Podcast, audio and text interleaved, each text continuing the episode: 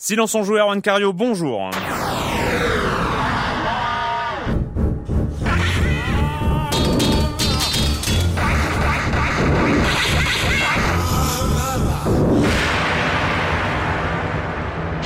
Au sommaire aujourd'hui, euh, des nouvelles du musée du jeu vidéo, le com des com, Sniper Ghost Warrior, les chiffres GFK. GFK, c'est l'institut qui mesure toutes les ventes de jeux vidéo. Alpha Protocol, Monsieur Fall de TrickTrack.net comme chaque semaine, Lego Harry Potter, et puis ce sera tout pour cette semaine. On a un programme court, hein, voilà, ça devrait aller, mais en même temps, on n'est que deux. Et oui, euh, je sais que vous languissez euh, de Patrick Helio qui est de absent, qui a été beaucoup absent ce mois de juin. Il avait du travail. Et là, il est à Cannes, je crois, pour, l'IDEF. pour l'IDEF.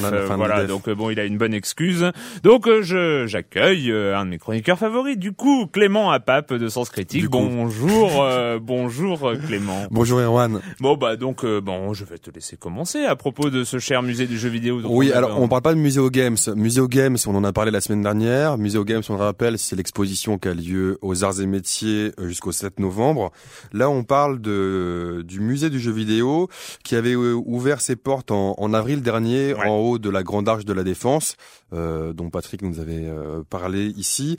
Et en fait, après seulement 12 jours d'ouverture, ils avaient quand même eu 5000, 5000 visiteurs, ce qui, ce qui, est pas mal. Ils avaient dû fermer suite en fait à enfin, un, un, incident indépendant de leur volonté, puisqu'il s'agissait en fait de la panne des ascenseurs extérieurs desservant le toit, le toit de la Grande Arche de la Défense. Voilà, là c'était un petit peu la euh, blague, hein, euh, le musée du jeu vidéo qui ouvre à grand renfort de communication et euh, de communiqué de presse et hop, et hop, en panne, fermé pendant pour quatre mois. Alors la réparation devait prendre effectivement quatre mois et aujourd'hui, d'après les d'après les informations qui, qui, qui traînent sur le net euh, et notamment sur sur GK, en fait, ben voilà, il rouvrira pas. En tout cas, c'est un communiqué officiel du, ah, communiqué officiel. du bah, musée du jeu vidéo qui a annoncé qu'il cherchait un nouveau lieu, éventuellement un nouveau lieu, mais en tout cas il il ne rouvrira pas euh, sur le toit de l'Arche de la Défense. et alors plus inquiétant parce que bon, le musée du jeu vidéo, on en a parlé ici, c'était une petite exposition permanente. Hein, c'était un peu plus ça, euh, avec euh, aucune console jouable, contrairement à Museo Games, donc qui est ce qui nous avait dit laissé penser que c'était pas hyper intéressant, mais bon, ça avait le mérite d'exister plus gênant, le musée de l'informatique, euh, un peu plus euh, vieux, un peu euh, avec un peu plus de matos, quand même un peu plus grand, qui lui aussi cherche un cherche un, nouvel espace. il a lancé une pétition d'ailleurs pour l'occasion. Voilà, donc musée du jeu vidéo. Out. On, a, on, attend la suite, hein, mais au revoir. En attendant, musée au games, au musée des arts et métiers. D'ailleurs, on en a parlé la semaine dernière et donc le com des com pour le com des com, Takamine dit moi qui n'y est pas allé encore, mais non, mais elle m'a l'air pas mal du tout cette expo. Elle me rappelle furieusement une expo ayant eu lieu au Tripostal de Lille dans le cadre de Lille 2004, déjà avec la pluie de MO5 à l'époque. Les souvenirs proches j'en ai, c'est une surface énorme de très très nombreuses consoles accessibles et jouables, toutes les époques représentées. Bref, il va falloir que je me trouve un déplacement professionnel à faire dans ce coin-là pour y faire un tour. Dommage par contre qu'une telle expo ne soit que temporaire, qu'on n'ait toujours pas en France de musée de jeux vidéo digne de ce nom, avec des stations jouables. Ok, je me doute que c'est euh, euh, que c'est lourd d'avoir des consoles jouables en nombre et d'en assurer la maintenance dans le cadre d'une expo permanente. Une solution basée sur l'expo de consoles non branchées avec à côté des stations émulation me paraît pas difficile à mettre en place, surtout gérable en termes de maintenance. En même temps, alors cette histoire de musée permanent du jeu vidéo, de vrai musée permanent du jeu vidéo, on sait que c'est un des combats euh, de longue date de MO5, donc qui participe à, MO, à Museo Games. Et eux, leur but, c'est vraiment d'ouvrir un musée du jeu vidéo avec les consoles jouables, les, avec les manettes d'époque et, euh, et, tout ça. Donc là, on, leur souhaite tout le bonheur possible pour arriver à, leur fin. En tout cas, ben, c'est vrai que ce qu'ils ont fait euh, aux arts et métiers, c'est déjà pas mal. Euh, Red qui nous dit euh, pourquoi ne pas enregistrer en live le prochain Silence on joue à Japan Expo? Euh, parce que pour ceux qui ne savent pas, le podcast écran.fr euh, c'est vendredi, euh, donc demain, vu que si on s'en joue pareil le jeudi, à Japan Expo à 16h vendredi. le fait est que déjà un podcast, c'est déjà un petit peu d'organisation, hein, n'est-ce pas Marc, qui est à mes côtés et qui va se taper toute la toute la technique. alors deux, on, on verra l'année prochaine hein, comment ça se passe. On essuie les plâtres, tout ça. Et pourquoi pas hein, mais par contre, un, un silence on joue en direct de Museo Games, il faudrait voir ça avec eux, ça pourrait être assez rigolo. Ou de le 3 l'an prochain. Ou de le ah oui, ah bah ou le 3, Los Angeles, c'est pas, mal. Hein. Ouais, Marc est d'accord. Bon, Los Angeles, ça va, ça va, ça va pouvoir le faire. Euh, sinon, on avait parlé à l'occasion de la 3DS de la Virtual Boy, euh, avec on se rappelait plus du prix. Et euh, ACR pour le prix de lancement du Virtual Boy, c'était 150 euros l'équivalent donc de 150 euros à l'époque. Bon, 150 euros à l'époque, c'était euh, c'était sans doute un peu plus euh, que que maintenant. Et qui nous remercie sur Notibert, Notibert qui va finalement pas l'acheter tout de suite et et qui a été au vernissage aussi ACR de Museo Games et il a passé un bon moment et et voilà. C'était tout. Et si, Dernier point, Dalai Lama qui a retrouvé le nom parce qu'on avait parlé de, j'avais parlé de, sans me rappeler du nom, ça m'était venu comme ça, de cette adaptation sur PS1 euh, de de Coyote, Bibi et le Coyote, et ça s'appelait euh, Sheep, Dog, and Wolf, et une fin de loup en, en, français. et c'était bien sur PlayStation 1.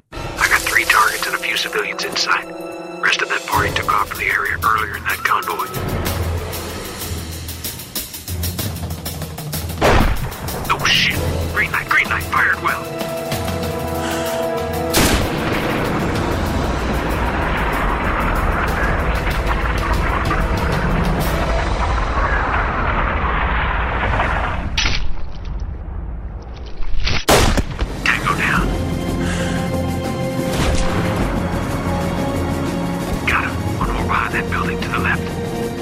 Sniper Ghost Warrior, euh, donc euh, ça vient d'arriver ou ça va pas tarder. Euh, j'ai pas vérifié. je l'ai reçu. Toi, tu n'y as pas joué. Non, non, non. J'avoue que je ne l'attendais pas du tout. D'ailleurs, je ne savais même pas qu'il y avait un jeu de ce nom qui arrivait. Donc, j'ai quand même, j'ai quand même essayé. Alors pour pour un jeu de ce genre là qu'on qu'on n'attend pas ou qui a pas fait trop parler de lui, peut-être dans les cercles de naufrag, vu que c'est un FPS, peut-être qu'ils ils, ils, connaissent, mais en tout cas moi pas du tout. Euh, et j'ai trouvé ça intéressant parce que moi je suis un gros lâche dans les FPS. J'aime bien prendre la position du sniper, de, de regarder mes cibles euh, et puis de les abattre de loin et tout ça. Campeur, campeur. Ouais, campeur. Ah, berk.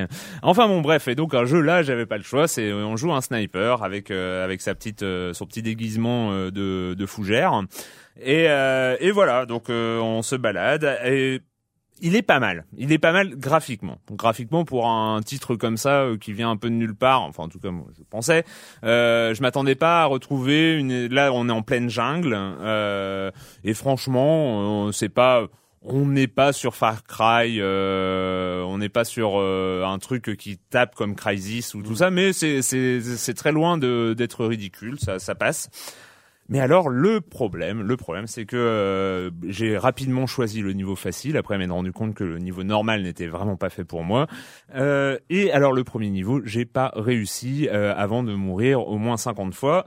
tout simplement parce que alors le sniper, normalement, quand on est sniper, on est prédateur, c'est-à-dire qu'on est caché, on observe ses cibles et on les abat avant qu'elles se rendent compte de quoi que ce soit et tout ça.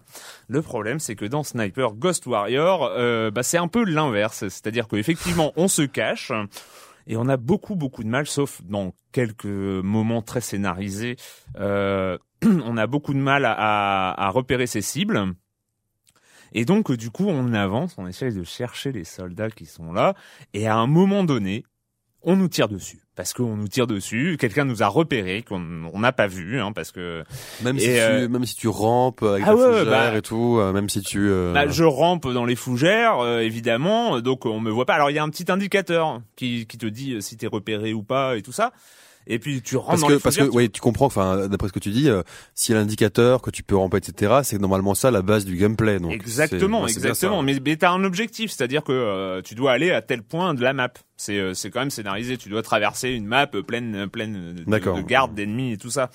Et donc tu peux pas rester à camper. Il faut bien que tu y arrives et, et, là le, le problème donc t'avances t'essayes de repérer t'essayes de trouver des points où tu as un peu de visibilité. Et là tu ne vois personne. Et à un moment tu commences à te faire shooter. Alors tu vois la barre qui, qui augmente tu sais pas d'où ça vient euh, t'essayes de reculer mais elle continue à augmenter. Et là tu commences à te faire shooter Et alors, toi, t'es sniper, t'es censé repérer les gens, t'es censé être un prédateur, et t'es perdu. C'est-à-dire que tu ne sais pas d'où vient, d'où ça vient. C'est impossible, euh, c'est impossible de, enfin bon. Ou alors, je suis une vraie brêle, hein, ce qui n'est pas à euh, exclure euh, totalement. totalement. Mais ouais, donc en fait sur le papier c'est bien, mais en fait dans dans dans la réalité c'est c'est pas ça. Ouais, c'est pas ça. Alors il y a quelques machins. Enfin voilà, ça reste c'est pas forcément le jeu triple A de 2010 euh, et tout ça. Hein. C'est pas, euh, c'est en, quand je parlais de qualité visuelle, c'était quand même pas, ça tabassait pas. Mais il y a des petits effets sympas, euh, les headshots. Il y a ce, ce, ce, truc hyper classique où on voit la balle traverser des centaines de mètres avant avant d'abattre le, le mec. C'est vrai qu'il y a il y a des au moment des tirs, t'as des, des petits jeux, c'est-à-dire en fait tu tires pas évidemment au centre du réticule parce qu'il faut prendre en compte la vitesse, la distance, la gravité, tout ça. Donc t'as un petit point rouge désactivé accès qui bouge en fonction du vent. Enfin bon voilà, c'est assez réaliste quand même. Mais le problème, c'est que jouer au sniper euh, en se faisant canarder de partout. Et alors pour la petite histoire, ma seule façon de franchir ce premier niveau a été de rusher, c'est-à-dire je suis sorti euh, debout déjà parce que j'en ai marre d'être couché de pas voir d'où ça vient. Et donc j'ai couru à travers le camp ennemi. Et puis bah les mecs qui se montraient au fur et à mesure, poum poum machin. Et puis j'ai couru. Là, je pense que le niveau facile m'a aidé euh, à, à, franchir ce genre d'étape. Mais voilà, c'était c'est très très très frustrant. Alors après, après peut-être que c'est réaliste. C'est vrai que quand on est un sniper, je pense qu'il faut savoir repérer les bouts d'ennemis qui bah, ne dépassent d'un demi cheveu. Si j'en euh, crois les films éponymes, normalement t'as quelqu'un avec toi qui qui un équipier qui normalement lui vise et te désigne tes cibles. Ouais, voilà. mais là et là et là c'était un peu ça le, le souci. Euh, je me retrouve paumé euh, à devoir rusher euh, dans un, jeu de sniper. Enfin voilà, donc je pense qu'il est très très dispensable ce gars Sniper Ghost Warrior. Après, si vous lisez sur le net des critiques disant qu'il est absolument génial je m'en excuse. C'est peut-être que je suis simplement une burne sans nom. Hein. Voilà, euh, c'est, je, je, ne vais pas, je ne vais pas le nier. Mais enfin voilà. Donc euh, je n'y rejouerai pas pour ma part. Euh, hier, c'était hier, euh, hier matin, les chiffres GFK. Donc GFK, c'est cette agence qui euh, l'espèce ouais qui compte euh, qui, qui comptabilise en fait et qui fait tous les donc les, les ventes et les, les les tendances du jeu vidéo et qui tous les ans ou tous les six mois fait des fait donc des, des petites conférences et donc là on à l'occasion de l'IDEF, il y a une conférence JFK avec un live tweet sur Twitter. Mm. Donc c'est comme ça que, que moi j'ai pu suivre la chose. Alors j'ai pas tout détaillé. On va juste donner quelques quelques quelques chiffres intéressants. Euh, Aujourd'hui, donc on est en 2010 et en 2010, mm. euh, la vraie tendance c'est qu'on est en plein milieu en fait du cycle des, des, des consoles. Normalement, on est à l'apogée en fait, c'est ça. Alors on est à l'apogée, mais euh, en fait, on commence à moins vendre. C'est-à-dire que théoriquement, ça va descendre jusqu'à jusqu'en 2014, d'après leur, leurs estimations. 2014, nouveau cycle de console, d'après ce qu'ils ce qui, ce ce qu'ils attendent. Donc là, voilà, c'est logique, c'est ça se fait comme ça. Il faut pas, faut pas, c'est pas lié à la crise spécifiquement. C'est c'est normal. Ça, ça aura été un très très long cycle. Alors. Pour le coup, ça sera un très long cycle. En effet, non, non, un très très long cycle. Que la, la 360, c'est quoi? C'est 2006 euh, J'ai peur de voir 2005. Euh, voir 2005. Ouais. ouais. Bon, bon, évidemment, comme à chaque comme fois. c'est pas grave. Comme d'hab, on sait pas. Alors non, ce qui, est, ce qui est intéressant effectivement, bon, on le sait, euh, on le sait, c'est que il y a des nouveaux types euh, de jeux. Donc là, c'est plutôt une, une constatation hein, euh, avec euh, les manettes euh, qui changent, hein, Nunchuk, Kinect, etc. Les jeux tactiles, les MMO, ça on en parle beaucoup. Les jeux sociaux, donc les jeux sociaux notamment sur Facebook, avec Farmville, etc. Donc on est quand même en mutation euh, on en parle tout le temps, mais là il y a quand même des, des vrais, il y a encore des, des, vraies mutations dans le jeu vidéo. Les relais de croissance qu'ils voient, euh, c'est la 3D euh, relief, donc soit sur 3DS, soit sur, sur console de salon, et le très haut débit sur mobile. ils pensent que ça va vraiment ah changer les choses, ouais. Et alors, ce qui est intéressant aussi, purement en termes de jeu, c'est que en 2010, comparé à 2009, il y a eu 23% de nouveautés en moins. Donc il y a eu. C'est vrai que euh, sur le premier semestre 2010. Non, de 2010 versus 2009. Donc euh, 2010 c'est pas fini. 2010 c'est pas fini. Non non, mais à mon avis sur la période constante, euh, ah la période ah constante, donc 2008, 2009, 2009, 2010, voilà. Ah oui d'accord. Oui. Donc euh, fini en mai. Euh, donc il y a des nouveautés en moins et en fait ça ça symbolise une concentration assez hallucinante en fait euh, du, du, secteur et un chiffre qui résume bien ça, c'est qu'apparemment il y a 4% de, de jeux qui réalise 80% du chiffre d'affaires. Ouais, c'est pas étonnant. C'est vrai que quand on regarde les chiffres de vente d'un Red Dead Redemption allié à un Call of Duty Modern Warfare 2, allié à un Assassin's Creed 2, et puis on rajoute par-ci par-là quelques trois ou quatre autres blockbusters. Enfin, vu les chiffres de vente qu'ils font et, et on a, tu vas nous parler des, euh, des déceptions ou des chiffres, des, des jeux qui vendent euh, beaucoup moins. Alors attention, là on parle de chiffres français, donc le marché français est pas euh, est normalement représentatif un peu de ce qui se passe ailleurs, mais c'est des chiffres français. Euh, la meilleure vente en 2010, jusqu'ici, hein, ça reste donc le nouveau Super Mario Bros. Wii, oui. donc cet excellent jeu dont on a parlé, qui s'est vendu à pas moins de 328 000 exemplaires en France, ce qui est vraiment énorme.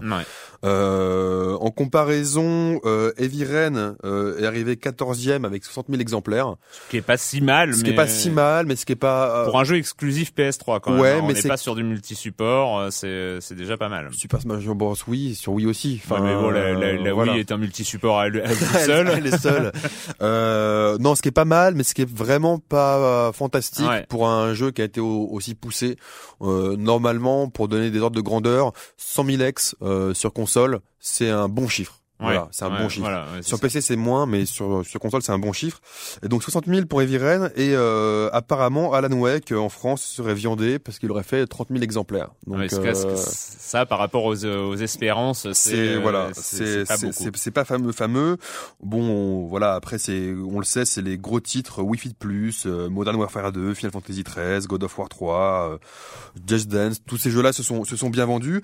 Alors aussi dernier chiffre dernier chiffre par exemple, un chiffre clé, donc on est même si ça, même si ça descend un petit peu, on est quand même euh, dans une grosse période du jeu vidéo parce que en 2005, le marché des loisirs interactifs était estimé à 1,5 milliard d'euros en 2005. Hmm. En 2010, c'est 2,5 milliards d'euros. Donc ça va. Ouais, c'est vrai que. Euh, Mais alors, quand, quand, tout à l'heure, juste un, un point euh, à clarifier, quand tout à l'heure tu parlais de baisse des ventes d'ici 2014, on, tu parlais de matériel de console ou de console et de jeux euh... Parce que ça, pour la baisse des ventes de jeux, ça me paraît pas hyper logique. En fait, ils attendent une baisse d'un quart des consoles en 2010 et 5% pour les jeux. Ah, ils, ils, attendent voilà. Ils attendent des baisses pour les jeux. ça, c'est assez étonnant quand même. 5% pour les jeux. C'est assez étonnant parce qu'on a 5%. Attention en termes euh, quand ils parlent normalement, ils parlent en termes de valeur. Ah oui. Donc c'est pas, ça peut être, ça peut être des jeux moins chers ou euh, ou euh, par exemple des gens qui achètent plus, j'imagine, hein, plus des jeux iPhone que DS, donc moins cher. Enfin, il y a, y a, aussi ça qui peut rentrer en compte c'est pas forcément en termes euh, en termes de quantité. Ouais, parce que euh, bon, a priori, euh, maintenant que les consoles justement, on commence à avoir des parcs installés qui sont suffisamment importants pour que un jeu exclusif PS3 vende plus de 100 000 exemplaires ou un jeu où voilà, il y a des, il y a quand même maintenant des bons parcs installés pour cette génération de consoles. c'est vrai, c'est assez étonnant. Mais bon, bah, voilà, on, on, leur laisse, on leur laisse cette responsabilité. Et le, prix moyen des jeux a baissé de 3%. Bon, personne l'aura remarqué, mais voilà, l'info est là. A baissé de 3%. oui. Ah. Le prix moyen des jeux. Ah, en France. Voilà, théoriquement il a, il a baissé et je pense moi aussi que là c'est dû euh, c'est dû soit à la vente de de plus en plus de, de jeux sur euh, sur téléphone et sur console portable probablement. Ouais, et euh, oui, oui. Bon, peut-être que la, la, effectivement la proportion de jeux à 70 euros est moins est moins importante. Bah voilà. Donc c'était les chiffres GFK. On passe à autre chose. Hmm. You must be that American agent I've heard so much about.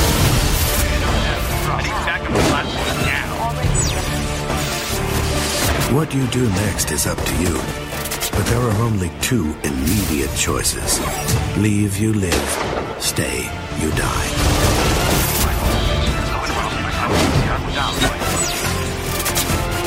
Trying to blend in with the locals, Agent Thornton? Good field Alpha Protocol euh, du studio Obsidian euh, et c'est ça, c'est édité par euh, Sega. Sega. Alpha Protocol, étonnant, étonnant, qui n'avait pas énormément fait parler de lui avant, euh, avant sa sortie, pas beaucoup après d'ailleurs, mm. mais il reste quand même assez surprenant. C'est un donc un jeu de rôle, euh, tout à fait, d'espionnage. Tout à fait. Voilà. Euh, c'est un jeu, c'est un jeu, c'est assez difficile d'en parler mais on va on va y arriver. On va y arriver, on y arrive. On va y arriver euh, parce que c'est un titre bancal. C'est un titre bancal, donc euh, on incarne, euh, comment dire? Oui, on incarne. Euh, un, super agent, un super agent, voilà. Plus euh, plus à la manière de Jack Bauer que James Bond. Ouais, entre Jack Bauer, Deus Ex, ouais. voilà, enfin un, un, super un super agent secret dans un monde assez réaliste, euh, voilà. Euh, c'est-à-dire, c'est là où je le compare plus à Jack Bauer même. Euh, mm. Et euh... il a des capacités de, de, devenir invisible. Enfin, on va, on va, on va y arriver. Justement, alors le, le, le gros, une des grosses forces de ce jeu, donc c'est l'aspect RPG, c'est-à-dire qu'en fait, on peut aborder les situations sous beaucoup d'angles différents. Là, ça rappelle un peu Deus Ex pour ceux qui ont connu, c'est-à-dire que le personnage, son personnage, on peut donc décider en soi de résoudre une, situation, soit par exemple de manière euh, discrète, furtive, soit en rentrant dans le lard, soit en piratant les systèmes de sécurité, soit par le dialogue. Donc hmm. il y, a tout ça déjà de base, mais en plus notre personnage, on peut le faire évoluer selon des points de compétence. Donc effectivement, comme on l'a dit, euh, en, en, hack, euh, en, en stealth, parce que le jeu est en anglais sous-titré, donc il faut quand même parler anglais, c'est un peu plus simple pour pour l'immersion. Et, et et en fait, tout ça, ça développe. Euh, il y a un petit côté Fallout où on développe des espèces de compétences, donc des compétences qui sont pas forcément réalistes pour le coup, mais toujours, mais soit des compétences passives euh, soit des compétences qu'il va falloir déclencher. Alors euh, exemple de compétences, le lock automatique euh, quand on tire au fusil d'assaut, c'est pas c'est dans la dans la catégorie fusil d'assaut. Si on arrive à, je crois que c'est le quatrième ou cinquième la cinquième compétence, on déclenche manuellement hein, pendant et pendant 5 ou 10 secondes, on a tous les ennemis qui deviennent en lock, qui sont lockés automatiquement et donc en fait on peut les on peut les viser, on peut les abattre. On rentre dans une salle et on fait le ménage très très vite. Exemple de compétences euh, en discrétion ou stealth, euh, exemple de compétence qui est très très importante quand on, choisit le niveau stealth, croyez-moi, parce que alors là c'est capital, c'est que dès qu'un ennemi nous repère, on est caché, mais il y a un ennemi qu'on n'a pas vu qui euh, qui a commencé à bouger, on a trois secondes d'invisibilité, c'est-à-dire que hop, on voit son personnage qui devient invisible, et là on a trois secondes pour aller se cacher, pour pas vraiment pas avoir été vu euh, par par l'ennemi en question. Oui. Et là, elle est passive et donc elle se déclenche automatiquement. automatiquement. Alors, le système des compétences est extrêmement bien pensé. Moi, si je trouve que c'était une des grandes forces du jeu. Euh, donc, il faut pas l'aborder comme un FPS. On peut, notamment en étant compétence arme à feu, je sais plus comment ça s'appelle, euh, orienter un peu plus bourrin. Et c'est là où moi je trouve euh, les problèmes du jeu. On verra sur les autres qualités. C'est que justement, ce jeu, à mon avis, euh, il met beaucoup de gens sur la touche parce que euh, d'entrée de jeu, c'est le cas de le dire, il il repousse. C'est-à-dire que premièrement, techniquement, techniquement, on a un jeu qui qui qui n'est pas un jeu euh, actuel. Voilà, on a c'est pas un jeu de 2010 au niveau des animations, au niveau euh, du visuel. Voilà, bah moi notamment notamment le truc qui m'a failli euh, jeter, enfin laisser tomber ma manette. Alors c'est con, c'est un détail, vont me dire les, les défenseurs de d'Alpha Protocol et il y en a. Mais c'est vrai que quand on marche vers un mur et que le personnage, une fois arrivé au mur, continue à marcher dans le vide ça, c'est pas possible. c'est plus possible maintenant. Quoi. il est très moche. Non, on, va, on, va, pas, on va pas se mentir. Il est très moche. Et c'est vrai qu'en plus, la maniabilité, euh, donc déjà, bon, il est moche.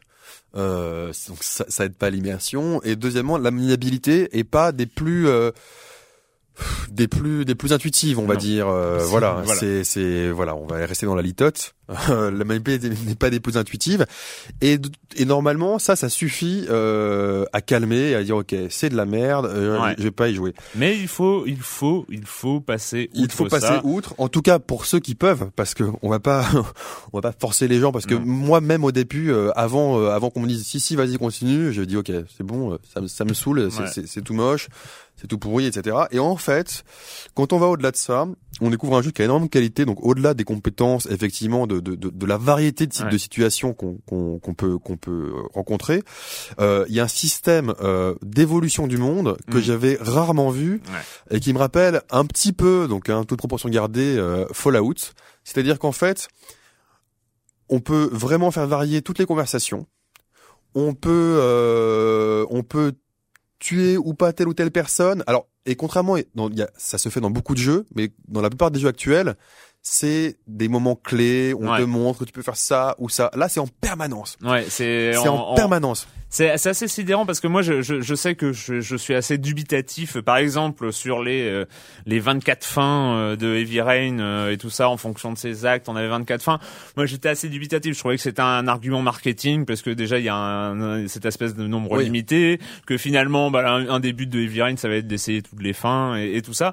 Et que euh, finalement ce choix qu'on qu'on nous dit qu'on a bah euh, c'est il, il, paraît un petit peu artificiel. Et là on se retrouve à chaque conversation on a l'impression de pouvoir euh, varier euh, et se mettre dans la merde ou et, et c'est vrai et c'est pas et, c'est pas il euh, euh, y a pas de, de cette intuition euh, de dire bah je vais être sympa donc je vais être euh, je vais avoir le, le bon côté voilà, tout on, ça. on, voit pas on voit pas on voit la solution parfaite que les développeurs ont pensé. On dit ah bah non je vais faire ça comme ça j'aurai ci j'aurai ça. On a vraiment l'impression c'est ça la force de jeu c'est qu'on a l'impression d'être maître de son destin du, du, début à la fin. Et ça c'est le vrai côté RPG du jeu qui est, qui est vraiment rare. Et c'est pour ça que moi je le porte un peu au nu malgré tous ses défauts. C'est c'est une de ses grosses qualités et euh, non, non, il est. Euh, euh, qu'est-ce qu'est-ce qu'on peut dire Voilà. Ce qui est, vraiment marrant, c'est que même on voit à la fois les implications sur soi en permanence. Parfois, ça peut. Il y a des personnages qui peuvent aussi avoir des, impacts sur nous, nos compétences. Donc, ça peut aussi nous aider ou pas dans l'avancée du jeu. Et je conseille à ceux qui, joueraient d'avoir quelques compétences de hack et de tenter, par exemple, de, de hacker les conversations des euh, des différentes factions qui existent. Parce qu'on voit que même entre elles euh, selon ce qu'on fait aussi leurs leurs conversations entre elles vont, vont changer. Donc on a vraiment l'impression d'un monde qui bouge et d'un d'un d'un destin. Alors moi j'ai pas avancé extrêmement loin. Apparemment le jeu est pas extrêmement long pour un jeu du genre pour un RPG euh, c'est entre 15 et 20 heures. C'est donc c'est pas extrêmement long pour un RPG euh, qui sont qui normalement se, se, se, diluent dans le temps.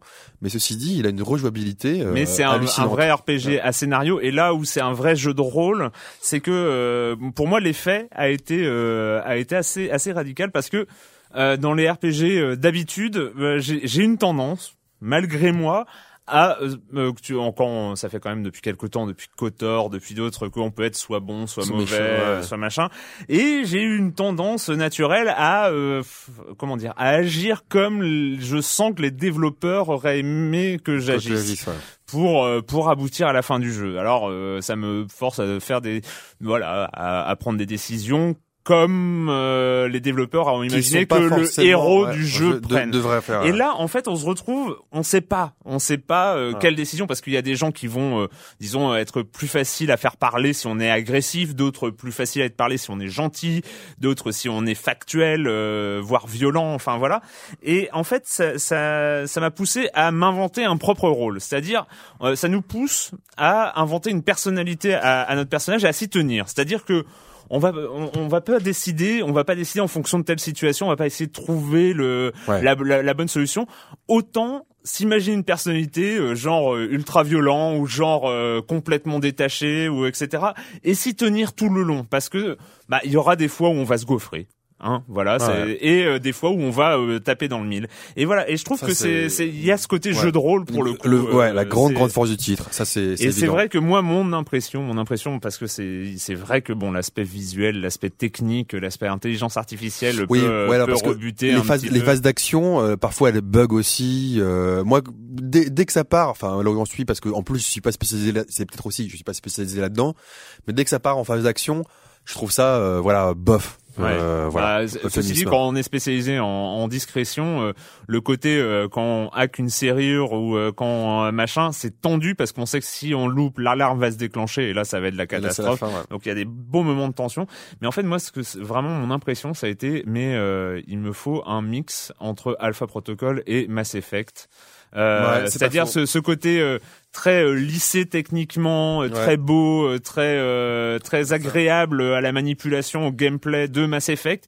Mais c'est vrai que bon bah voilà. moi j'espère j'espère que Deus Ex 3 va être ça, mais je doute. Mais, mais c'est vrai que Mass Effect Mass Effect bon bah on sait on, sur le 2 notamment on n'avait pas énormément d'influence sur l'évolution du scénario et tout ça.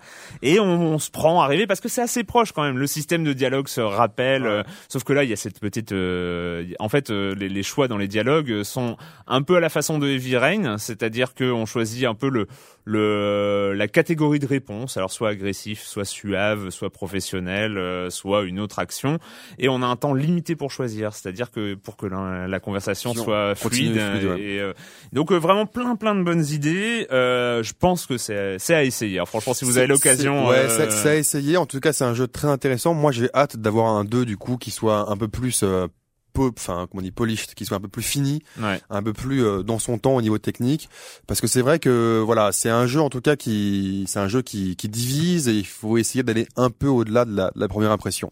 Alpha Protocol, édité chez Sega sur euh, PC et console. Et console nouvelle génération. Nouvelle génération. Et eh ben on va accueillir maintenant Monsieur Fall, Monsieur Fall de TrickTrack.net et sa chronique jeux de société. Bonjour Monsieur Fall. Bonjour mon cher Erwan. Cette semaine je vous propose l'aventure. Cette semaine je vous propose de devenir un archéologue qui va explorer la jungle du Guatemala pour y trouver des reliques, y trouver des trésors au sein d'un temple maya. The Adventurers est le nom de ce jeu et pourtant il est signé par deux auteurs français, Guillaume Blossier et Frédéric Henry, deux auteurs que normalement vous connaissez puisqu'ils ont déjà œuvré ensemble sur un jeu répondant au nom de Russian Crush et un autre au nom de Asteroid, deux jeux que j'ai abordés dans des chroniques précédentes, mon cher Erwan. Ce qui fait que normalement, vous savez que ce sont deux auteurs qui prêtent beaucoup d'attention et d'intérêt au thème et The Adventurer n'échappe pas à cette règle. La boîte contient du matériel pour simuler l'intérieur d'un temple maya. Vous allez courir dans les couloirs en essayant de récupérer un maximum de reliques et d'atteindre la sortie avant que celle-ci ne se bouche, vous laissant mourir comme un chien à l'intérieur.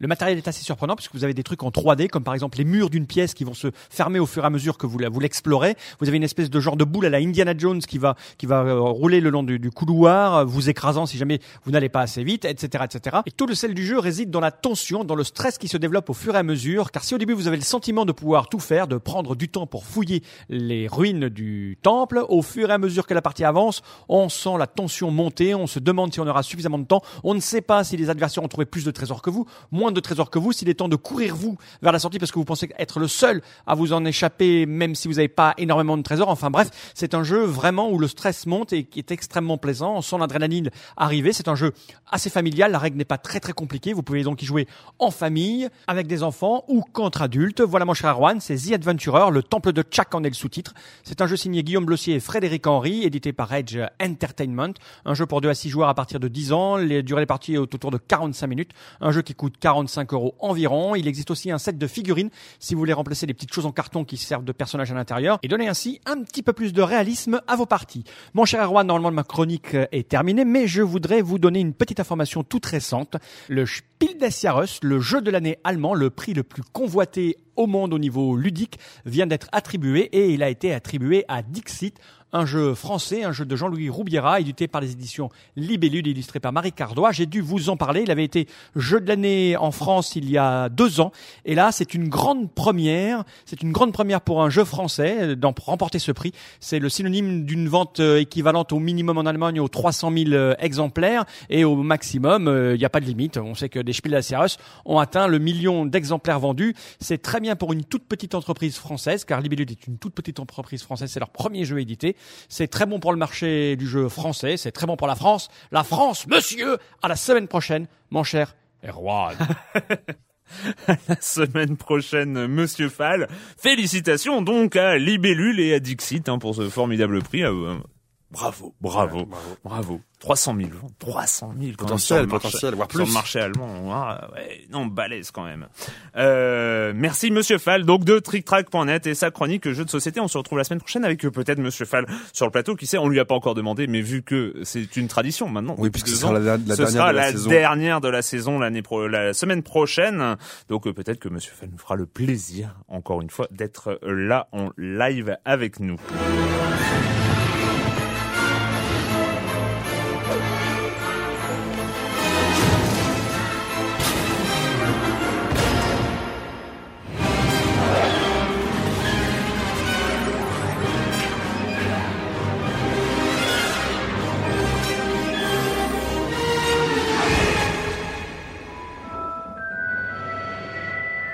Lego Harry Potter épisode euh, livre 1 à 4. Euh, oui, c'est quatre ah, bouquins de Harry Potter en un seul jeu. Vous avez de la chance.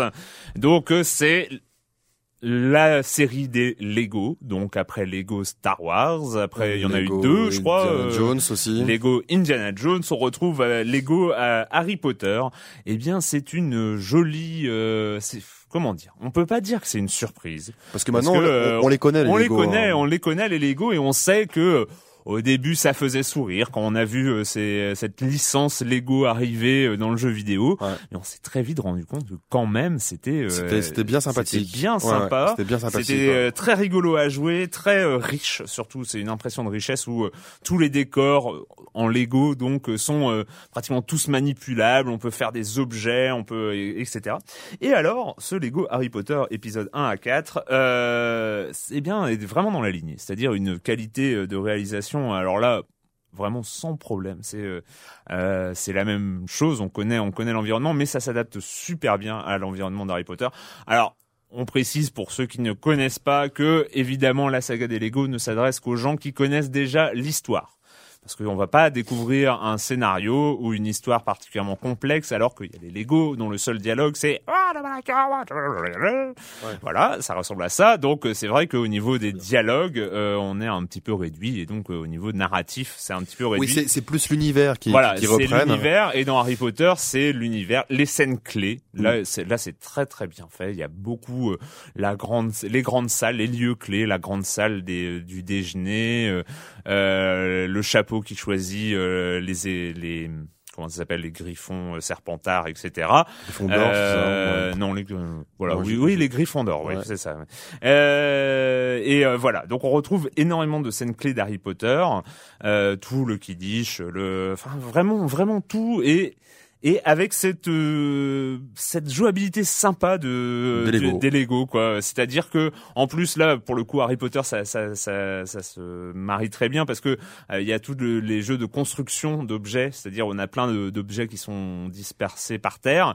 Et hop on fait un sort avec sa baguette magique et hop on voit les Lego qui se construisent, qui font euh, un cadre, des escaliers, des, des, des choses comme ça. Et c'est vraiment enfin c'est vraiment en fait ça ça réussit à exploiter en fait les spécificités de chaque univers. Voilà c'est vraiment très très fort.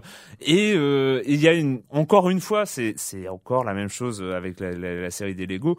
Alors euh, que c'est c'est cette générosité. J'en parlais au début, c'est que on rentre dans une pièce et on n'a pratiquement pas envie d'en sortir de cette pièce avant d'avoir essayé tout avant d'avoir essayé ses sorts, avant d'avoir euh, retourné des cadres, avant d'avoir euh, construit des choses et tout ça.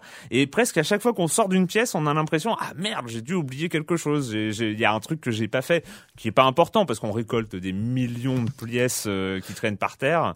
Et, voilà. Et, on rappelle que tu n'as pas 10 ans, c'est-à-dire que c'est les Lego, c'est c'est c'est et les jeux Lego qu'on pourrait croire, on va dire destinés à un public enfantin, ne sont pas destinés qu'à un public enfantin. Non, bien sûr. Voilà, c'est ça. Oui, c'est vrai qu'il faut il faut le préciser, parce que c'est vrai qu'il y a mais L'avantage aussi, c'est que c'est vraiment très très destiné aussi hein, aussi, en, bien sûr. C'est-à-dire que force, un gamin qui va se retrouver là-dessus, il va prendre son pied. Euh, c'est évident parce que c'est pas très compliqué. Euh, euh, les, les, les, petites énigmes, c'est des petites énigmes sympas à résoudre.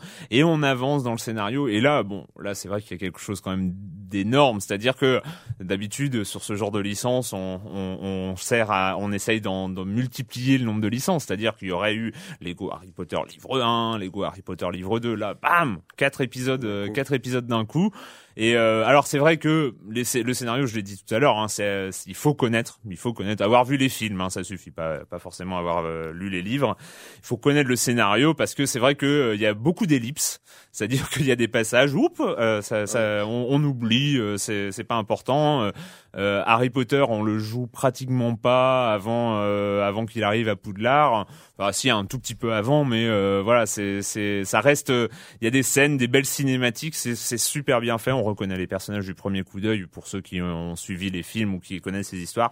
Enfin, vraiment, très très bonne impression. Mais donc du coup tu, tu, le conseilles, enfin on a compris que c'était un bon jeu, mais tu le conseilles spécifiquement aux gens qui ont aimé l'univers ou même si on plus est... plus euh, alors déjà c'est évident que des joueurs qui aiment Harry Potter, qui aiment l'univers d'Harry Potter, moi je suis pas un grand fan de l'univers mais il me il me déplaît pas euh, forcément. Euh, franchement les gens qui adorent Harry Potter, qui aiment Harry Potter, alors là il faut évidemment jouer à ça. Hein.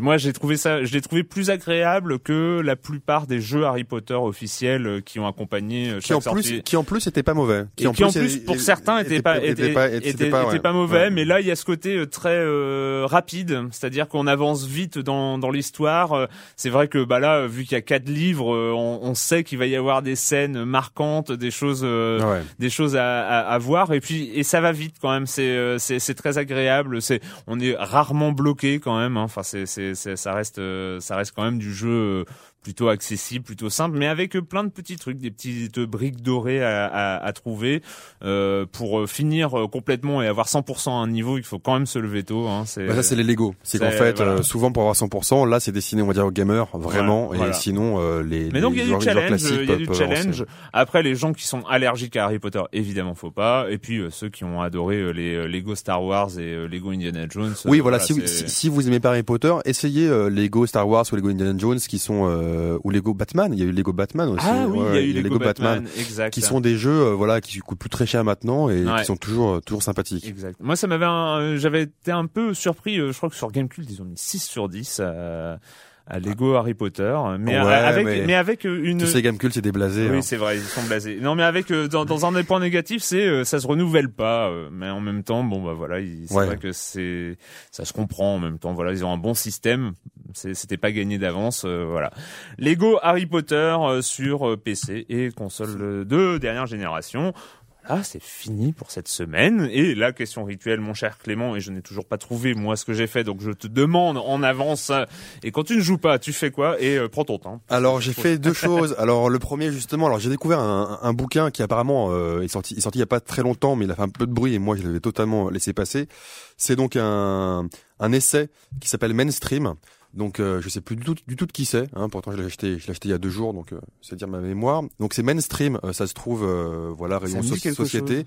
Alors c'est très très intéressant parce que c'est donc une enquête dans quasiment je sais plus combien de pays du monde, une enquête sur place où l'auteur a interviewé en termes de culture, donc pas pas que culture en, culture entertainment évidemment, mais pas que entertainment, mais il y a aussi un peu un peu de, un peu de jeux vidéo, mais donc télé aussi culture globale. Euh, qu'est-ce que le mainstream euh, hmm. les, les, conflits de, on va dire, est-ce qu'il y a vraiment conflit, on va dire, de civilisation? Est-ce que, est-ce que, euh, est-ce que c'est la culture américaine qui domine, etc. C'est très, très, très, très intéressant. Alors moi, je suis pas d'accord avec tout. Et, Bon, évidemment, j'ai mes préjugés, mais en tout cas, c'est très intéressant de pas être d'accord. En tout cas, ça, ça donne du grain à moudre dans la tête, et c'est vraiment un, donc un, un, très bon essai que je conseille à, bah, à tout le monde. Donc mainstream de je sais plus qui chez éditeur, je sais plus qui non plus. Et sinon, rapidement, j'ai vu, euh, j'ai vu avec mes comparses, euh, j'ai vu Boondock Sense 2, la suite de Boondock Sense 1. Euh, donc, euh, c'était un film, voilà, c'est un film un peu foutraque. Le premier était un vigilant movie improbable avec un William Defoe euh, fantastique. Euh, très surprenant. Euh, moi, je l'avais bien noté sur sur Sens Critique entre autres. Et, euh, et le deuxième, j'espérais un peu, voilà, qui dix ans plus tard, il soit encore sympathique. Et là, on est vraiment dans, dans, dans le film B, beaucoup moins dans intéressant. le direct tout DVD euh, de base, qui est moins, qui est moins intéressant. Donc, euh, je le conseille beaucoup moins. Voilà. Bon, bah, moi, si j'ai un peu de mal à trouver, j'étais euh, assez long. Ouais, non, c'est bien, mais je, ça m'a pas aidé. Hein. Euh, si j'ai un peu de mal à trouver ce que j'ai fait quand j'ai joué, je joue pas, c'est que j'ai fini Red Dead Redemption et que mine de rien, ça prend du temps. Hein. Mm. Quand même, avec tous les niveaux de défis à 10, tout.